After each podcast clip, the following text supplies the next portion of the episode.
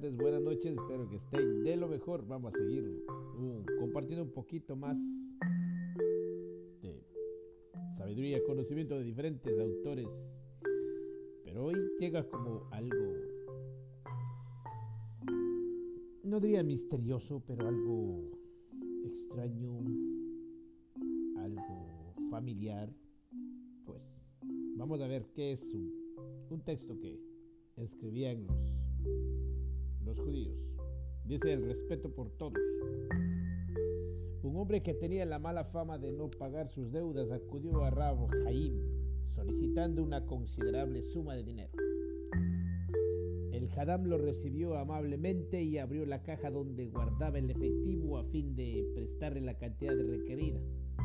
Los alumnos de Rab Jaim, que en esos momentos se encontraban presentes, conocedores de la reputación de aquel hombre, empezaron a susurrar entre ellos, con la esperanza de detener la transacción y salvar a su maestro de cometer un grave error.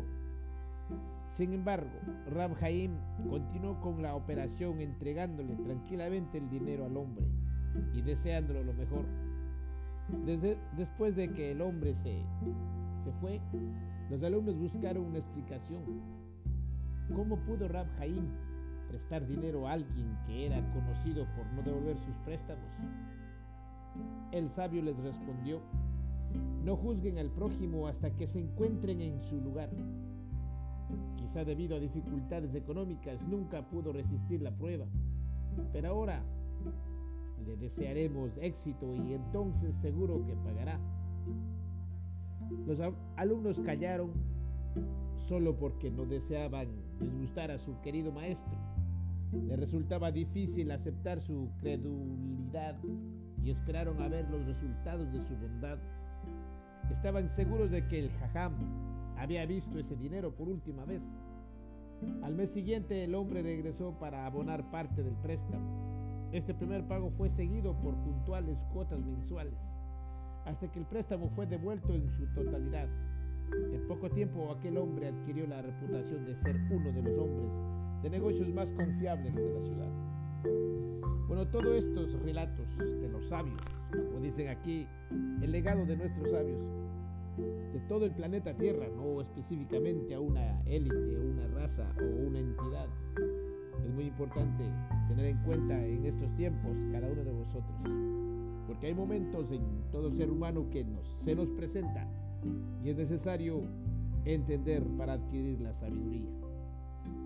Voy hacer tres relatos. Y el mundo se sostiene en la bondad. Una viuda acudió al Rabjaim para invitarlo a fiesta de compromiso de su hija. ¿Dónde va a celebrarse la fiesta? preguntó el sabio. En mi casa, respondió la mujer. ¿Dispones de suficiente espacio en tu casa para acoger a toda la ciudad? Seguramente no acudirá mucha gente, contestó la mujer con tristeza. ¿Qué importancia tienen para ellos los asuntos de una viuda como yo? Sin vacilar, Rabjaim le dijo, es muy posible que todos acudan y no tendrás espacio suficiente. Por tanto, celebra el compromiso en mi casa. Rabjaim llamó a su esposa y le explicó la situación. Se dirigió a la mujer con una sonrisa y dijo, apresúrate e invita a toda la comunidad a nuestra casa. No te preocupes por nada. Nosotros nos haremos cargo de todo lo necesario. Posteriormente, la gente de la comunidad comentaba, todo aquel que no estuvo presente en esa oportunidad jamás en su vida vio un compromiso más feliz. Pues muchos de nosotros a veces juzgamos, a veces tenemos duda, desconfiamos del ser de otro ser humano que camina por la calle a veces y llega a nuestra casa a veces no queremos dar una posada o, o por dejar una noche que amanezca si no tiene a dónde ir. Muchas de las veces no entendemos. Pues una vez más, entiende un poquito más al prójimo y adquiere sabiduría. Y pues así podemos ser felices todos vosotros. Y el último, el más humilde de los hombres. En cierta ocasión, un trabajador tomó prestada una elevada suma del fondo de préstamos administrado por el Rab Jaim. Este hombre era conocido por ser una persona confiable que pagaba sus deudas puntualmente. Esta vez no parecía ser una excepción y los primeros plazos fueron abonados a tiempo. Pero después los pagos se interrumpieron súbitamente y el hombre no fue visto durante algún tiempo. El semblante de Rab habitualmente radiante, se tornó sombrío a causa de la preocupación, no por causa del daño económico, sino la pérdida de la mitzvah. La mitzvah que son como mandamientos que hacen, o ritos, mitzvah de prestar al pobre. La demora en el pago significaba que otros serían privados de recibir préstamos. Un día se encontró calle. ¿Por qué no hemos visto en esos últimos meses? Preguntó amablemente el Hayam. He estado bajo una gran presión, contestó el hombre. Ram palideció. ¿Qué he hecho? se preguntó. He transgredido el mandamiento de no presionar a quienes deben dinero. Llamó a tres judíos que se encontraban cerca y dijo ante ellos, ruego el perdón de este hombre porque actué como un acreedor. El prestatario quedó estupefacto al ver la humildad de Rab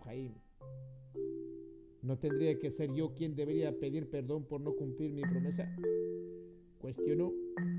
Tú, explicó Rab actuaste obligado por circunstancias justificadas y no eres considerado responsable por la Torah. Pero yo te presioné. Por favor, perdóname. Rab se negó a moverse hasta que el hombre gritó, estás perdonado.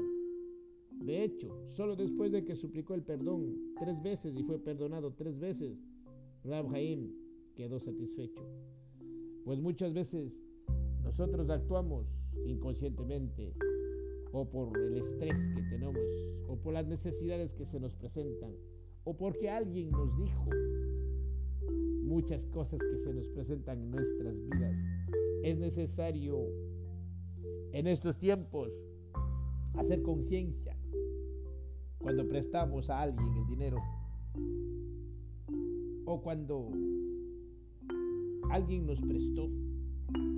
Es muy necesario e importante actuar con sabiduría y entendimiento y pensar y ponerse en el zapato de los otros. ¿Por qué será que me pago no me pagan? ¿Cuál será la situación? ¿En qué tiempo será de cumplir? Todo es un porqué y para qué suceden las cosas. Es muy interesante todas estas historias de los sabios. Aplicar nuestros días en este cambio de conciencia y la quinta dimensión para seguir adelante, pero nunca quites esa bondad, ese amor, ese esfuerzo, porque todos estos esfuerzos que nosotros hacemos conduce al éxito y un respeto por todos y a todos. ¿Por qué será que en este día estoy hablando de esto? Porque no hablo a las personas, sino al cosmos, a las entidades que nos rodean en todas partes, en todo el tiempo de nuestras vidas. Porque tú eres mi espejo y yo soy el tuyo. Mantén siempre que la gratitud, esa bondad y ese respeto, por nosotros primero respetamos a los demás. Pues sigamos para adelante. Ese cuento de mantener el cielo para cada uno de vosotros. Que tengas un maravilloso día, un despertar y una tarde.